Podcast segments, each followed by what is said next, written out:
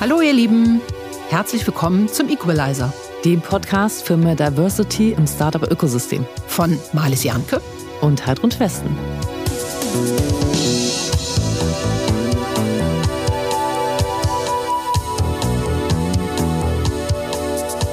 Wir freuen uns über unseren Kooperationspartner Osborne Clark seit etlichen Jahren eine der führenden Venture Capital Berater in Deutschland und Europa. Osborne Clark berät als internationale Wirtschaftskanzlei Gründerinnen und Gründer, Investorinnen und Investoren sowie Unternehmen auf der Suche nach innovativen Geschäftsideen in allen praktisch relevanten Fragen des Wirtschaftsrechts.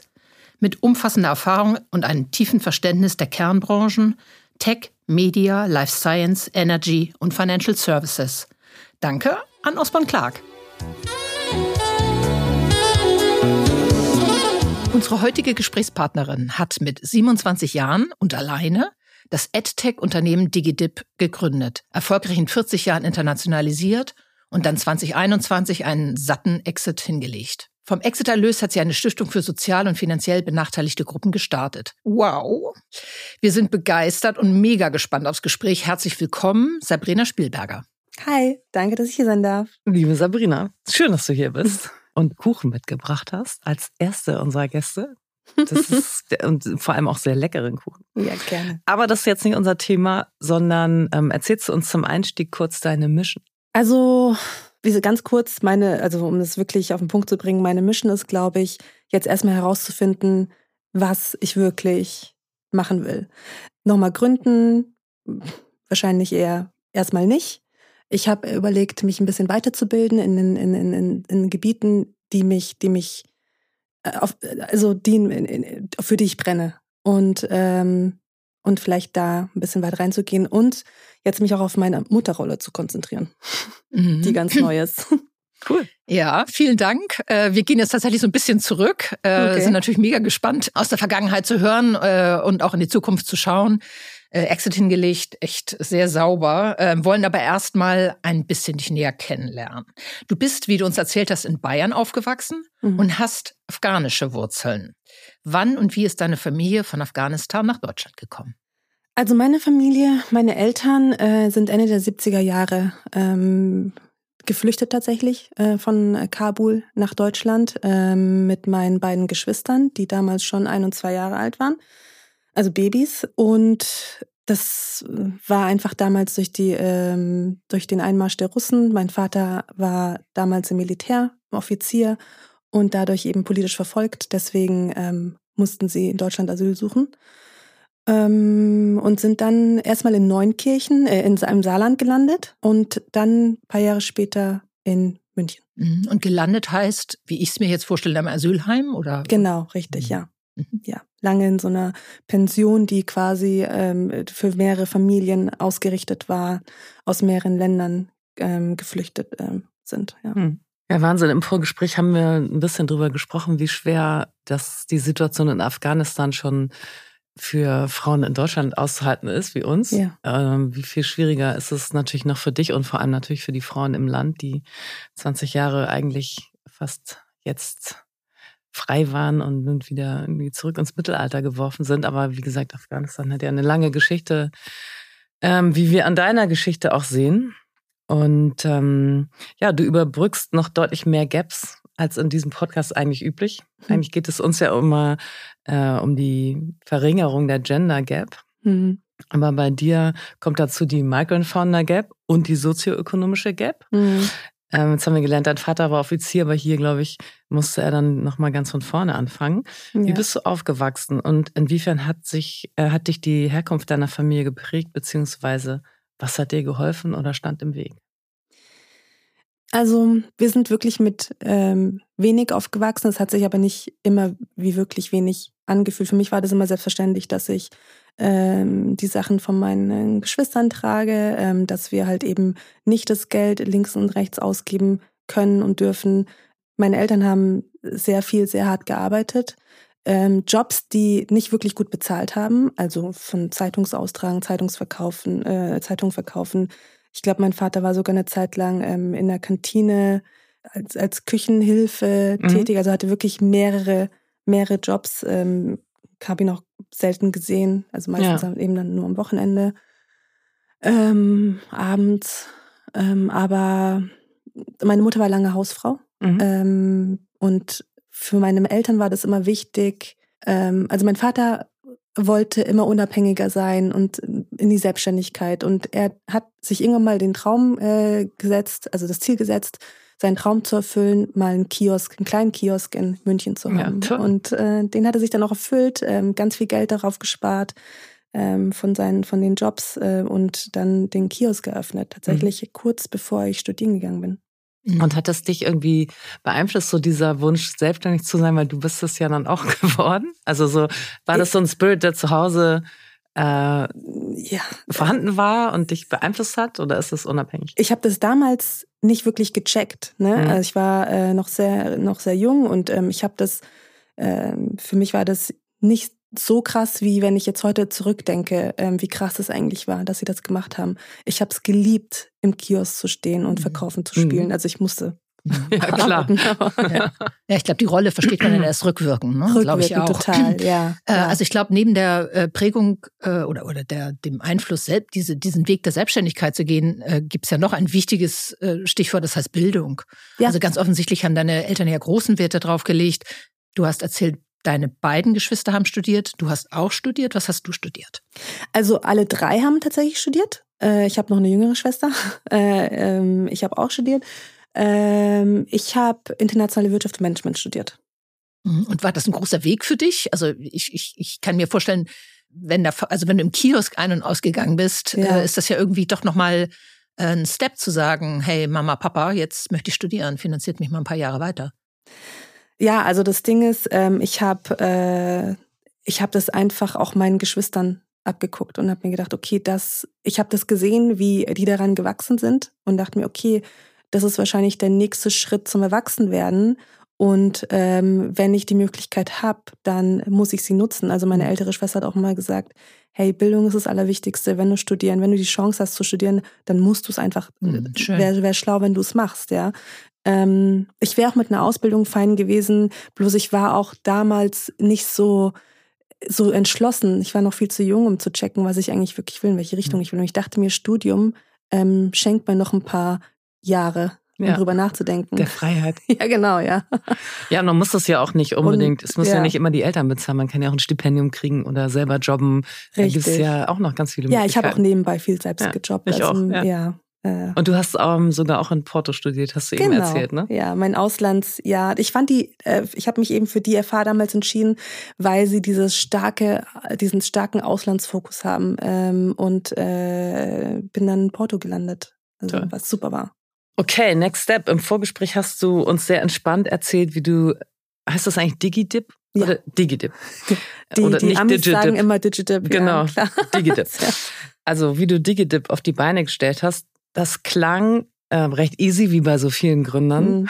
Mhm. Rinnen, äh, war es aber bestimmt nicht. Viele empfinden Gründen als extrem hohes Risiko. Deswegen mhm. machen sie es auch selber nicht. Ähm, aber wie ist das bei dir und wie bist du mit dem Risiko umgegangen? Wie hast du das für dich sozusagen handelbar gemacht? Na, das Gute war, dass ich da noch sehr jung war und ähm, relativ ja unabhängig. Also ich habe ich hab damals noch keine Kinder gehabt und ähm, dachte mir, okay, wenn es schief geht, ich krieg immer noch irgendwo einen guten Job. Mhm. So, ne? Also es ist durch meine Kontakte, die ich mhm. mittlerweile auch angesammelt habe. Ähm, ja, also das, äh, es hat sich natürlich nach Risiko angefühlt, weil, ähm, aber eher, weil ich Angst hatte zu scheitern. Mhm. mhm. Ich fand auch immer, das Worst-Case-Szenario war nicht so schlimm, als man jung war. Ne? So nee, dieses, genau. was soll schon probieren. Hattest du Vorbilder dabei? Also gab es jemand, wo du sagst, das war cool oder äh, äh ähm, ja, also äh, ich habe es eigentlich vermieden, oft nach links und rechts zu gucken, auch, auch wenn es auch wenn's schwierig war, äh, gerade hier in Berlin ja. in, der, in der Gründerszene, wo es wirklich, äh, wo es einem wirklich um die Nase gerieben wird, ob man will oder nicht. Ähm, ich habe, äh, ich meine, in meiner Familie, natürlich, also mein, äh, mein Deine Bruder, Eltern waren genau. ja auch tolle Vorbilder, mhm. das Auf Risiko einzugehen, ja, das Land zu verlassen, genau. neu anzufangen. Ich meine, für die wäre es, glaube ich, cooler gewesen, also was heißt cooler, aber ich glaube, meine Mama hätte sich wohler gefühlt, wenn ich wirklich einen Job gehabt hätte. äh, Sicher? Ja, aber ich muss sagen, äh, mein, mein heutiger Mann, der war auch eine große Inspiration. Der hat damals schon ähm, erfolgreich gegründet und ich fand das toll, also da ins Büro mit dem coolen, mit den coolen Leuten, mhm. äh, die er da eingestellt hat und dann haben die ein tolles, ein tolles Produkt gebaut und oh, das fand ich einfach, mhm. mhm. das hat mich mal sehr, sehr inspiriert. Mhm. Du hattest ja zunächst journalistische Ambitionen. Ne? Du ja. hast einen ähm, Blog gegründet, das Monetarisieren von Blogs, damit habe ich mich auch sehr beschäftigt in den Jahren, äh, war ja super schwierig äh, damals. War das der Impuls oder wie, wie kamst du überhaupt auf die Idee, was du gründen willst?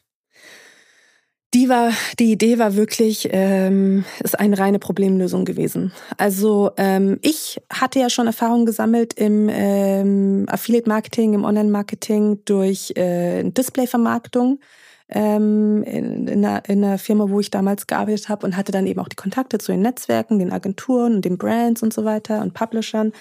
Und ähm, ich habe dann mit ein paar großen Publishern geredet, weil damals war es schon so, da, da hat es schon angefangen von den Brands, uh, Display, Banner, Banner, Layer, Pop-ups, ja, nervt, habt ihr nicht irgendwie eine coolere Werbeform? Habe mich dann umgesehen und in der Zwischenzeit auch meinen eigenen Blog gestartet und dachte mir, okay, ich will den jetzt auch nicht mit äh, Bannern voll, voll klatschen. Habe mich dann umgeguckt und habe gesehen, dass es so eine Art Content-Monetarisierung gibt. Also man kann ausgehende Links zu Produkten oder äh, Dienstleistungen monetarisieren mit Affiliate, klar. Ähm, bin dann auch tiefer rein und habe gesehen, es gibt schon welche, die das anbieten. Habe dann in Deutschland äh, große Publisher gefragt, ob die das schon benutzen und die meinten, ja, teilweise, aber sie finden es nicht so, ist nicht die perfekte Lösung für sie. Und dann habe ich halt gemeint, wenn ich sie bauen würde, würde die sie benutzen und dann hieß es, ja, mach mal und dann gucken wir weiter. So, ne? Und dann habe ich schon gemerkt, okay, da ist eine Lücke, die ich füllen könnte.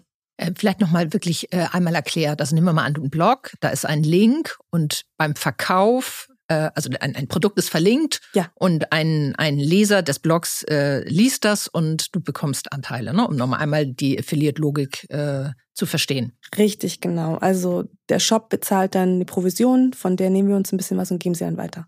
Genau. Und du hast dein eigenes AdTech-Unternehmen gegründet, mhm. das genau solche Affiliate, ein Affiliate-Netzwerk anbietet. Genau, mhm. ja. Genau. Da warst du 27 Jahre. Ja. Und warum hast du allein gegründet? Also so, ich habe einfach keinen Co-Founder gehabt. Ich meine, ich, ich hätte es cool gefunden, wenn zum Beispiel äh, mein Mann damals, also äh, damals. Das war ja damals noch nicht dein Mann, ne? Nee, genau. Nee, genau. Einmal die Reihenfolge, genau. Ja, genau. wenn er Co-Founder gewesen wäre, aber er hatte ganz viele andere, äh, also ich meine, er hatte mit seinem, mit seiner eigenen Firma genug ja. zu tun, ähm, hat sich dann aber äh, netterweise als Business Angel genau. angeboten. Genau. Das heißt, ja. Aber so Kollegen, also du hast ja vorher auch in anderen Firmen gearbeitet, Kollegen oder so, die, oder Kolleginnen, da kam niemand in Frage? Nee, eigentlich nicht. Mhm. Nicht wirklich. Ähm, ich habe da auch nicht so den Drang gehabt, ja. äh, jemanden an meiner, also jemanden mhm. als wirklich Co-Founder an meiner mhm. Seite zu haben, ähm, weil ich mir dachte, ich hole mir die, ich hole mir das mit dem Team einfach rein. Ja. Mhm. ja ich habe auch alleine Smart. gegründet, aber ich habe es oft bereut, muss ich zugeben. Also ja, im Nachhinein mhm. denke ich mir, wäre vielleicht einfacher gewesen manchmal, mhm. ja.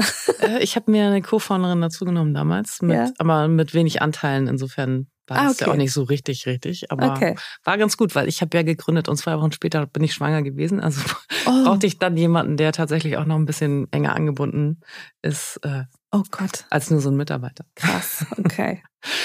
ähm, du hast natürlich, wie sich das gehört, vor der Gründung den Markt gecheckt. Mhm. Und du hast eben schon so leicht angesprochen, ein Kontakt bei Springer sagte damals, ruf mich an, wenn es live ist, wir buchen das sofort. Dann war der aber, als es live war, gar nicht mehr da. Ja. Und ähm, alles doch nicht so einfach. Ja. Warum und wie bist du damit umgegangen? Es war schwierig für mich tatsächlich. Das war auch so ein Breaking Point, wo ich gesagt habe, ich bin nach Hause und habe gesagt, boah, dann, dann will ich es eigentlich vielleicht nicht machen. Weil für mich war damals die Zusage von diesem wirklich großen Verlag, der der, der, der, der, der Treiber, ähm, Digitip mhm. wirklich auf die Beine zu stellen, weil ich, mir, weil ich mir dachte, mit dem Namen kommst du überall rein. Mhm. Dann äh, muss ich gar nicht mehr groß bei den anderen pitchen und dachte mir so, okay, das ist so, äh, der, so, eine, so eine schöne Abkürzung, ne? so Easy Way. ja. in. Aber ähm, und dann als als als ich dann angerufen habe, um zu sagen, hey, wir sind live und ähm, wie schaut's aus? Und ich dann erfahren habe, der arbeitet dann nicht mehr und die, die da jetzt sind, Mist. hatten da gar keinen Bock drauf und meinten, nee, voll unsexy wollen wir nicht. ähm, das war krasser Rückschlag. Ja. Also das, da habe ich äh, eine Woche oder vielleicht länger überlegt, ob ich es überhaupt mache. Und was Klar. hast du dann gemacht? Also wie bist du damit umgegangen? Was? Ja, nichts. Also ich war äh, erstmal down. Leicht und dann depressiv. Hast dich rausgekämpft. ja. Ich meine, man muss auch über, äh, also muss auch sagen, ich habe ein Jahr lang äh, daran gearbeitet mit ja, den ja. Programmierern. Aber du bist ja dann auch trotzdem sehr erfolgreich geworden. Also was war so der Turning Point? Wie hast du dich dann wieder aus dem Sumpf gezogen? Also ich habe mir gesagt, okay, ich fahre jetzt einfach durch ganz Deutschland und pitch einfach an alle Verlage äh, und ähm, wenn es dann immer noch keiner will, dann kann ich ja immer noch aufhören. Ne? Aber ich muss es wenigstens probiert haben. Mhm. Und es hat zum Glück funktioniert. Also, dass du es gemacht hast. Ja. Mhm. Die Frage ist natürlich, wie hast du dich finanziert? Also du bist losgegangen in der Hoffnung, ich pitche, ich pitche, ich pitche und ich bootstrappe dann. Oder wie hast du dich finanziert? Das Gute ist beim Affiliate, ähm, das ist, sobald sobald es losgeht, verdient man sofort. Ähm, ich war zwar, also ich habe. Aber du äh, musst es ja vorprogrammieren. Genau, das war, das ist nämlich, das, das ist der Punkt. Die Programmierer wurden mir eben damals von meinen Business Angels gestellt. Aha, ja. also du hast die Business Angels geholt. Richtig, Wie viele? genau, zwei. Zwei. Und ähm, das war eben damals mein noch nicht Ehemann. Was auch eine super Story ist. ja, der äh, auch gesagt hat, hey cool, wenn das dann, äh, wenn das, wenn das dann da ist, dann können wir es ja auch ausprobieren. Ähm, und sein Businesspartner Paul Nickel, der äh, das Ähnliche, was mein Mann hier mhm. gebaut hat, äh, auch in UK gebaut mhm. hat. Und ähm, wir wollen jetzt nicht wissen, wie du dir deinen Mann geschnappt hast, aber mhm. wie hast du dir deine Business Angels geschnappt? Also wie bist du, kanntest du die schon? Also war ja, das aus dem, ja. das war aus dem Netzwerk? Das war ein Netzwerk. Okay, und die haben dir dann die Programmierer zur Verfügung gestellt. Also die sind nicht mit Geld rein, sondern die sind mit, äh, mit ja. eben super wichtig äh, ja. Programmierer-Knowledge respektive äh, Mitarbeitern reingegangen. Genau. Und haben erstmal das, ich meine, als AdTech-Unternehmen musste ja erstmal irgendwie Tech bauen, logischerweise. Genau, die hatten damals so einen äh, kleinen Inkubator, haben sich vorgenommen, ja, äh, ja Ideen zu fördern von verschiedenen. Es war nicht, ich war, ich war da nicht äh, alleine, da zum Beispiel auch die Urlaubspiraten sind da drin entstanden und mhm. so. Aber ich konnte halt nicht programmieren und ich habe gesagt, okay, wäre wär halt cool, wenn, ja. wenn ich wenigstens die mhm. Programmierer von euch kriegen könnte. Aber jetzt interessiert mich natürlich sehr, was hat sich verändert, als klar war, das ist nicht nur dein Business Angel, sondern noch so ein anderer Angel, ein, äh, also dein späterer Ehemann. Hat sich da was verändert in der Business-Situation? Nee, eigentlich nicht, weil, also ich habe halt gehofft, dass wenn wir, sobald wir live gehen, dass es dann sofort einbaut, ne? Bei äh, MyDeals und, und so weiter. Hat er nicht gemacht. ja, weil er gesagt hat, es kann ja so. Ist vielleicht auch ganz smart. Ja, also man muss echt sagen, also Paul und Fabian sind wirklich sehr smarte ja. Typen und ähm, die haben auch nicht einfach so in mich investiert, sage ich mal, sondern sie wussten, okay, ich habe da einen bestimmten, ich bin da hungrig drauf, ich, hab, ja. ich, ich will das auf die Straße bringen. Bloß als es dann live war und ich dachte, okay, jetzt ist selbstverständlich, dass die es halt jeweils bei sich einbauen, sind ja meine Angels, ja. ähm, hieß es erstmal, nee, wir haben ja auch irgendwo äh, Teams, die, damit, die das mitentscheiden ja. müssen, ist, ich meine, fair ja. enough, ja. Sie hatten professionelle Sales-Teams auch und so, die musste ich auch erstmal überzeugen. Und äh, es geht ja nicht, dass nur weil ich jetzt die äh, Freundin bin, jetzt einfach mal das äh, Produkt, äh, ja, das, total. was ist, wenn es schiefgegangen wäre, ne? Also seine Reputation wäre dann mhm. in, im Keller. Und dann hat es halt schon ein paar Jahre gedauert, ja. Also ich musste mir selber mit Digidip eine Reputation aufbauen. Ja. Und wie toll ist es? Also ich meine, ne, es ist wirklich ja dein Erfolg. Also ja. ich würde auch eher sagen, dein Mann hat sich dich geschnappt als andersrum. Also wenn ich dich hier so erlebe, dann ist das für mich das wahrscheinlichere Szenario. Wir gratulieren von hier. Das spiele ich ihm vor. Unbedingt. Wir brauchen mehr männliche Hörer. Ja. Genau. Ähm, und äh, genau, bei, bei DigiDips Wachstum und Größenordnung würde man eigentlich annehmen, dass auch VCs an Bord waren. Du hast aber gesagt, äh, das wolltest du nicht. Warum? Also, wir hatten da, ich hatte da oft öfter drüber nachgedacht, ähm, aber ich, ich wäre wahrscheinlich, ich hätte wahrscheinlich, also wahrscheinlich wären wir schneller gewachsen, wäre ich schneller gewachsen damit, hätte schneller wichtige Leute einstellen können. Aber es schien mir dann doch nicht super notwendig. Mhm. Ähm, und ich habe dann ja mhm. auch gutes Sparring gehabt mit Paul und Fabian und die haben auch gesagt, ja, schau, also du kannst ja schau mal jetzt, wie das mit der Inter also ich wollte dann internationalisieren, mhm. schau mal, wie du, wie du damit zurechtkommst. Und ich meine, die kann man ja dann immer noch holen. Ja. Aber wirklich gebraucht habe ich es einfach nicht. Mhm. Ja, ist ja auch eigentlich ganz smart. Ne? Also ähm, mhm. es hängt ja auch, also auf der einen Seite ist es toll, wenn man plötzlich viel Geld zur Verfügung hat, um ja. zu wachsen. Und andererseits hat man natürlich auch ganz viele Hindernisse und Leute, die mitsprechen wollen. Und du wolltest ja schon keinen Co-Founder.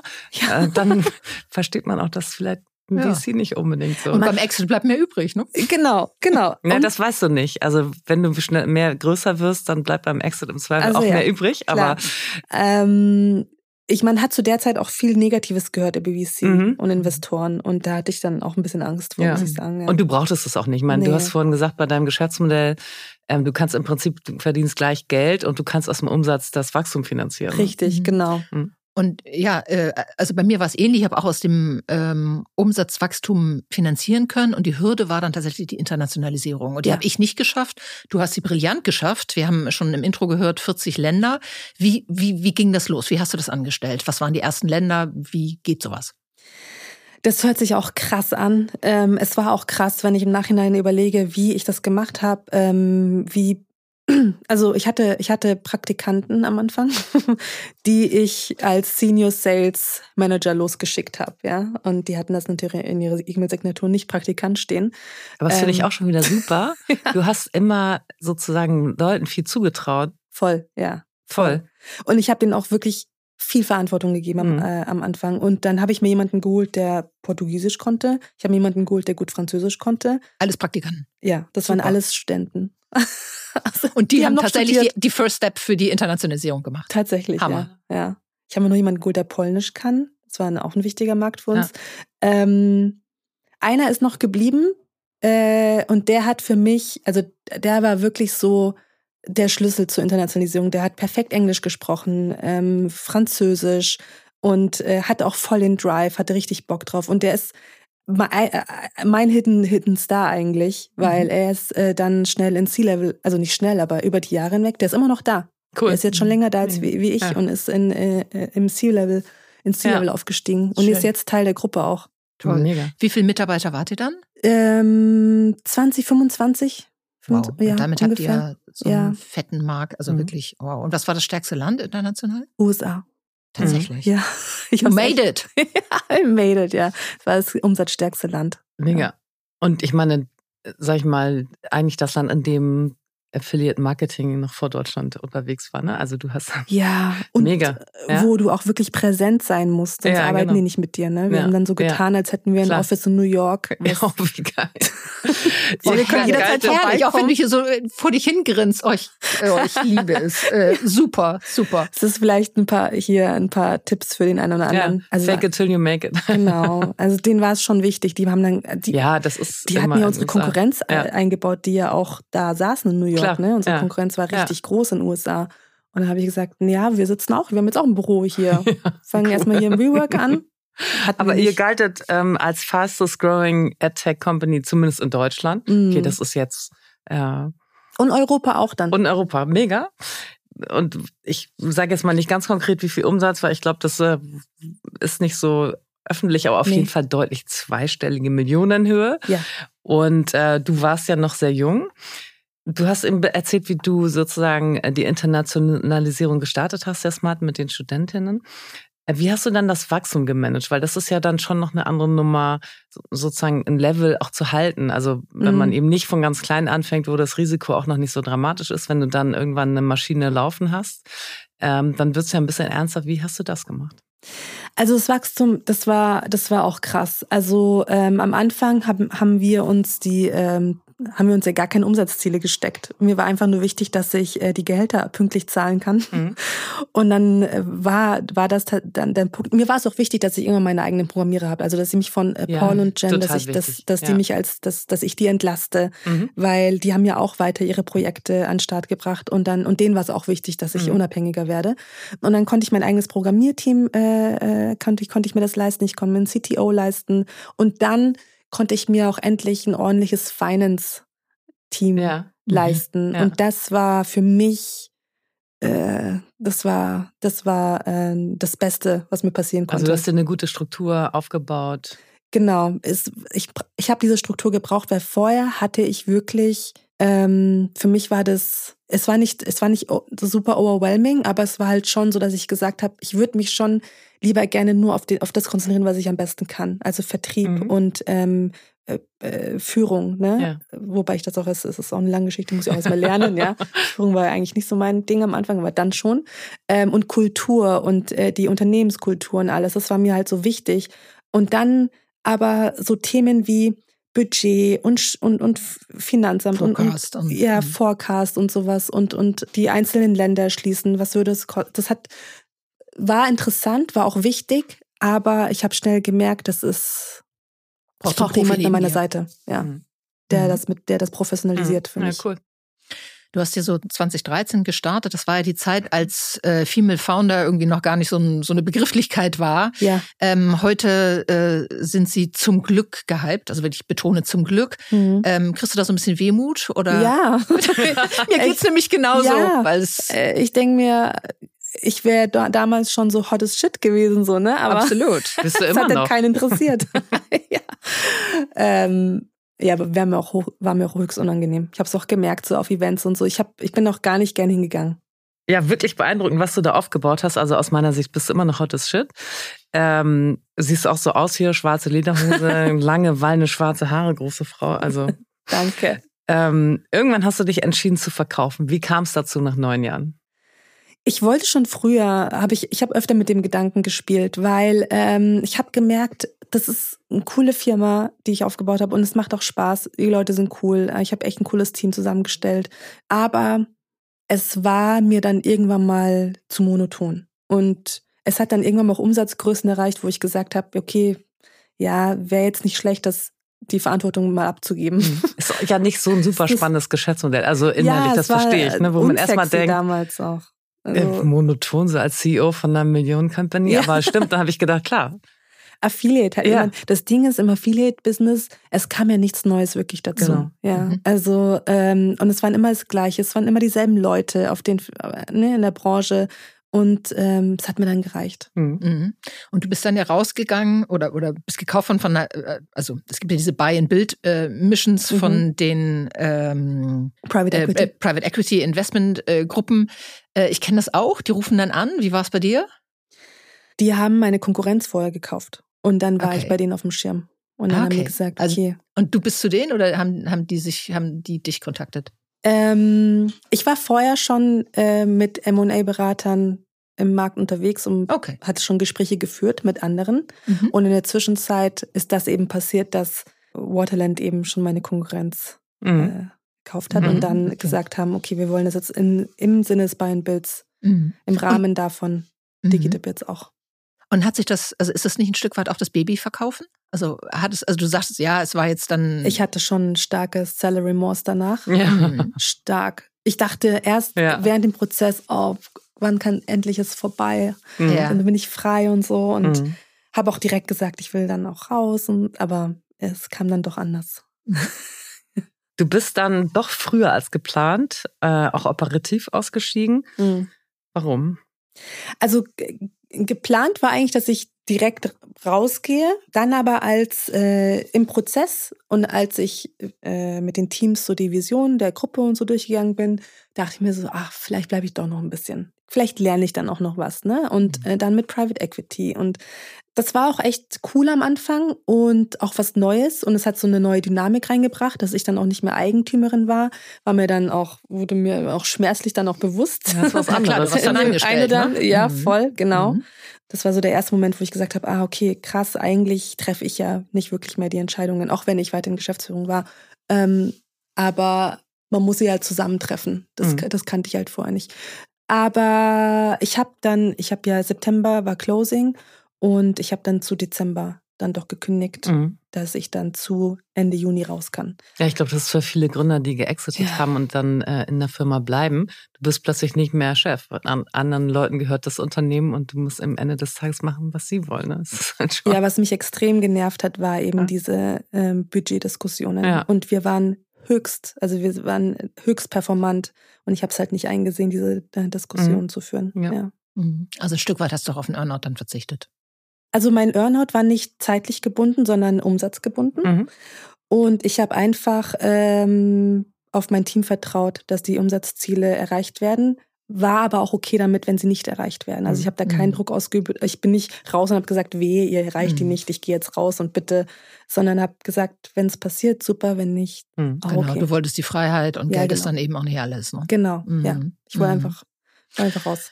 Ja, ähm, und ich finde, du hast dann auch äh, ganz toll weitergehandelt. Du hast nämlich einen großen Teil des Exits eingesetzt, um eine Stiftung zu gründen, die mhm. Wie kamst du auf die Idee und was macht die Stiftung? Also ich habe im Prozess, ähm, ich hatte ja eine äh, super Anwaltskanzlei, mhm. die äh, mich da begleitet hat. Über die wir uns kennengelernt haben, genau, dazu sagen. Ja. Und da hat mich dann jemand in einem Meeting gefragt, einer der Anwälte meinte dann, ja, so off the record, was machst du jetzt dann mit dem ganzen Geld? Und ich so, ja, also ich würde gerne einen Teil spenden. Ähm, und dann hat er gesagt, ähm, okay, aber wäre es dann nicht schlau, eine Stiftung zu gründen? Und wenn du willst, kann ich dich mit einem Stiftungsanwalt äh, connecten und dann könnt ihr weitere. Mhm. Kannst, setz dich einfach mit ihm zusammen und guck mal, vielleicht ist das ja was für dich. Und dann hat der Anwalt dann noch so einen, so einen Satz gedroppt, den ich ganz, ganz äh, cool fand. Der meinte dann, ob du jetzt ähm, mit dem Geld also quasi versteuerst mhm. und damit die Bundesregierung neue Straßen baut. Oder auch nicht. Oder auch nicht. Oder du, äh, ist doch cooler, wenn du einfach selbst entscheiden kannst, was mit der Kohle passiert. Vor allem, weil du ja schon äh, dich äh, engagieren willst. Also, ne? Und mhm. das ähm, war dann für mich schlüssig. Ja. Ähm, ja, Sabrina, finde ich ganz großartig. Ähm, was ist denn der Stiftungszweck? Also welche Themen fördert ihr da? Also für mich äh, die Themen Chancengleichheit, Integration, ähm, Bildung, ähm, gerade für ähm, Kids und Jugendliche aus nicht privilegierten Verhältnissen, ähm, das so als Oberbegriff mhm. für die Stiftung und ähm, alles, was darunter fällt, ähm, ist, ist etwas, ja. was ich halt fördern darf. Ja, äh, finde ich wirklich so beeindruckend. Und du hast uns im Vorgespräch erzählt, dass es manchmal auch tatsächlich Schicksale sind, die dich mitnehmen, ja. die du da erlebst. Äh, vielleicht auch einer der Gründe, warum du das über eine Treuhandstiftung organisierst? Genau. Ich habe damals auch gesagt, ähm, weil ich ja noch äh, aktiv in der Firma drin war ähm, bei Digitip, also da hatte ich ja noch mhm. nicht gekündigt, hab, beziehungsweise ähm, war ja noch über ein halbes Jahr da, habe ich gesagt, okay, ähm, ich würde gerne sofort aktiv werden mit der Stiftung, kann mich aber nicht wirklich um diesen Papierkram kümmern. Ja. Und dann hat eben der Stiftungsanwalt gesagt, hm, kein Ding, wir suchen dir eine Treuhandstiftung, ähm, die deinem, deinem Zweck bisschen matcht, also wo ihr euch in den Werten auch matcht. Und ähm, habe dann eben da die Kreuzberger Kinderstiftung ja. gefunden. Also er hat sich für mich ähm, äh, unter mit, mit anderen, also noch ein paar er andere Stimmen, genau, ja. er hat, er hat mich dann, mhm. äh, der hat dann ein Intro gemacht und es hat dann auch sofort geweibt. Und mhm. äh, da und mit denen arbeite ich gerne und eng zusammen. Und ähm, was sind die Vorteile und wie funktioniert das? Kannst du vielleicht mal so kurz beschreiben, weil vielleicht ist das ja für den eine oder andere Hörerin, die auch schon geexitet hat, auch ein interessanter Ansatz. Der Vorteil ist, dass ich ähm, wild helfen kann. ähm, wild ist immer gut. Ja, ohne, ohne, mich, äh, ohne mich wirklich mit dem Stiftungsgeschäft auskennen zu müssen. Ich habe aber natürlich mein, mir als Ziel gesetzt, auch von der Stiftung zu lernen und auch zu lernen, wie, wie das funktioniert oder ähm, äh, also mich dort auch mit den Leuten regelmäßig auszutauschen. Ähm, habe mir auch vorgenommen, das jetzt in Zukunft noch intensiver zu machen, weil ich bin ja in der Zwischenzeit auch schwanger geworden und alles. Das ist dann alles so ein bisschen äh, aus den, äh, ja, aus dem, aus dem, ja, ich meine, mein Fokus war dann woanders. Mhm. Und ähm, wir haben dann quasi einen Deal, dass äh, ich Projekte von denen mitfördere mhm. und sie quasi alles Operative für mich übernehmen quasi, ja. Ja, toll. Respekt, äh, wirklich Respekt. Ich kann mir vorstellen, dass du in deinem Umfeld nach dem Exit natürlich sehr oft gefragt wurdest, what's next? Also so ja. ticken wir ja leider alle oder so tickt natürlich die Welt. Ähm, hat das genervt und wie bist du damit umgegangen? Ja, ich hatte schon den, den Eindruck, dass äh, von mir erwartet wird, dass ich jetzt das nächste Ding baue mhm. und ähm, höher, schneller, weiter, noch größer und ähm, erfolgreicher.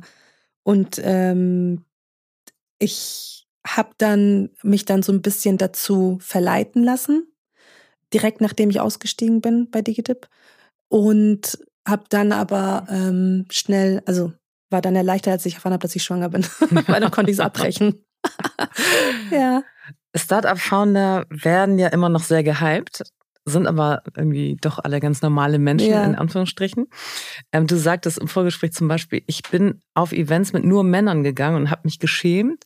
Mit dem Umsatz ist auch mein Selbstbewusstsein gewachsen. Das fand ich so einen mega großartigen Satz. Also du hast dich ins Risiko gewagt, du hast dich getraut und da am Ende des Tages auch äh, deine Selbstwirksamkeit mhm. äh, ausgeübt.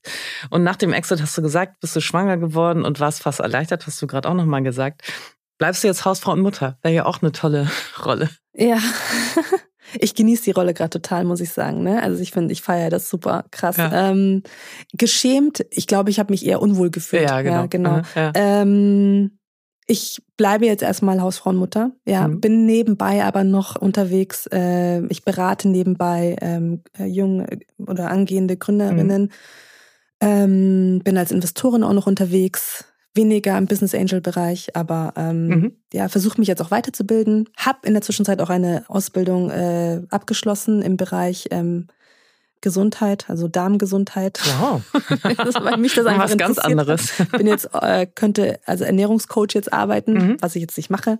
Mhm. ähm, das hat mir echt Spaß gemacht. Aber ähm, ja. ja. Du lebst ein bisschen aus, worauf du Bock hast und worauf du überhaupt keine Zeit hattest, während und das äh, genieße ich total. Ne? Das mhm. genieße ich total. Ja. Einfach diese Freiheit zu haben und das Privileg zu haben, zu sagen, okay, darauf habe ich jetzt einfach keinen Bock mehr, das mache ich ja. jetzt nicht mehr. Ja. Also ich meine, es ist ja eigentlich optimal. Erstmal den Exit machen und dann Familie gründen. Weißt du, viele andere Gründerinnen sind dann so mittendrin und denken, okay, ich bin jetzt 30. Mhm. Äh, wie mache ich es mit der Family? Also ja, wir haben lange überlegt. Ja. ja. Mhm, cool.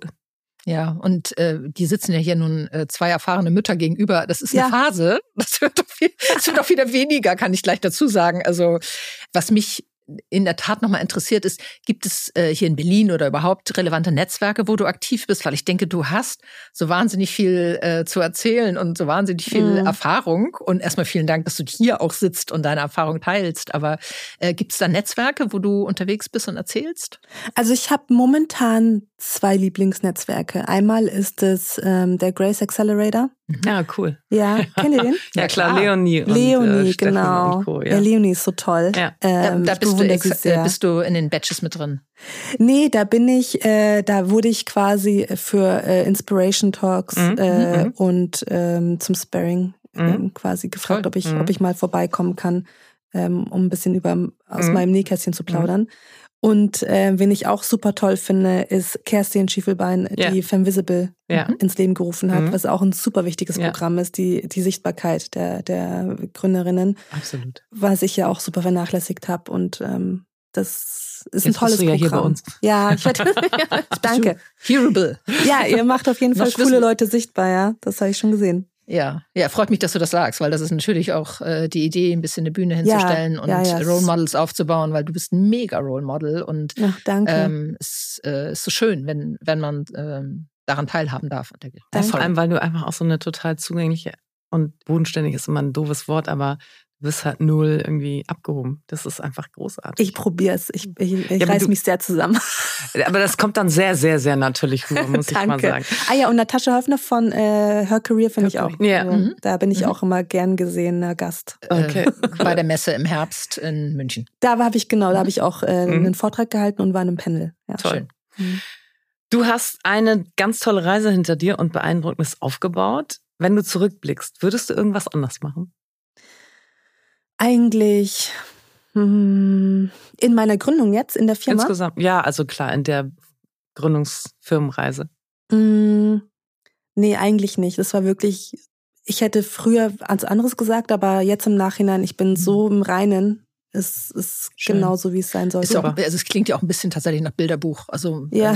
Äh, also war einfach Das äh, Timing war perfekt, Timing ja, war super. Genau. Das ist doch ein ja. schöner Abschluss. Ja. genau, und zum Abschluss, ja. äh, liebe Sabrina, fragen wir immer äh, nach deinen Top-Tipps. Kannst du so zwei, drei Top-Tipps äh, mitgeben an angehende Gründerinnen oder schon ich habe sogar sind. mehr. Ja, ich hab immer. Wirklich, also ich habe gerne viel Hau mehr, raus. aber die wichtigsten, also wirklich die allerwichtigsten, meine eigenen Learnings waren ähm, Leadership lernen. Also mhm. ich, oh, okay. ja, I agree. so ein. Leadership Coaching zu machen, weil man denkt vielleicht, das ist einem irgendwie, man, man ist einfach äh, eine coole Person und es mhm. äh, geht einem easy von der Hand, aber ist nicht wirklich so. Und ähm, man lernt es nicht im BWL-Studium und auch nicht im Ingenieurstudium. Das ja. muss man schon on top machen. Das ist, da braucht, es braucht ein gewisses Feingefühl ja. und äh, Man kann gewisse, man kann Dinge lernen und ja. die habe ich da gelernt und angewendet und ähm, wurde dankbar von meinem Team aufgenommen. Mhm. Und das hat mir auch geholfen, die richtigen, richtigen Leute auch einzustellen, ja. tatsächlich. Mhm. Und dann, was auch wichtig ist, ähm, don't ask for permission, ask for forgiveness. Wow, toll. Ich glaube, dass uh. wirklich schnell Entscheidungen treffen ist super wichtig. Es nervt deine Mitarbeiter einfach nur, wenn du keine Entscheidung treffen kannst. Und ähm, ja, und ähm, ich glaube, was auch noch super wichtig ist, sich nicht nur Erfolgsstories reinzuziehen, aber vielleicht auch gescheiterten Gründern, Gründerinnen zuzuhören. Mhm. Da, da kann man auch ziemlich viel lernen und halt eben authentisch zu bleiben. Ja. Also mir hat immer geholfen, authentisch zu bleiben, ähm, was auch übrigens für Hiring super wichtig war, weil ähm, ich habe den Leuten nichts vorgespielt und so mhm. äh, konnte ich äh, konnte man ähm, einige Hirings vermeiden und coole ähm, realisieren. Ja, wow. Ich finde es jetzt ganz spannend, dass zum Ende, ganz zum Ende des Podcasts, wenn wir eigentlich durch sind, nochmal dieser knallharte Satz kommt, don't ask for permission, ask for forgiveness. Das finde ich eine schöne Abrundung ja. ähm, zu der Persönlichkeit, die hier so super lieb und nett sitzt. Also ja. da gibt's offensichtlich noch was Stahlhartes unten drunter, was ja auch zum Erfolg beiträgt. Toll, dass du da warst. Mhm. Ja, und ich Danke. finde, ein, es war ein tolles Interview und ich fand auch die Tipps sehr besonders, muss ich wirklich sagen. Wir haben schon viele Tipps gehört. Ganz toll, ganz Dankeschön. wertvoll. Dankeschön, Dankeschön Sabrina. Ja, danke, danke dass, dass, du dir Zeit genommen hast. Ja, Trotz danke kind. euch. Ja. Wo ist das eigentlich, das Kind? Das würde ich auch ja. nochmal schnell fragen. nee, es ist jetzt gerade äh, zu Hause, schläft, ähm, während der Mann Homeoffice macht. So soll es sein. Ich mache das noch alles allein. Ich habe noch keine Nanny, kein Babysitter. Und wir wollten natürlich hören, dass es bei Papa ist. Ja, ganz toller Papa. Der macht das super. Auch in den nächsten Folgen sprechen wir mit spannenden und inspirierenden Menschen, Female Founders, InvestorInnen und ein paar relevanten anderen Experten, denen Diversity am Herzen liegt. Stay tuned.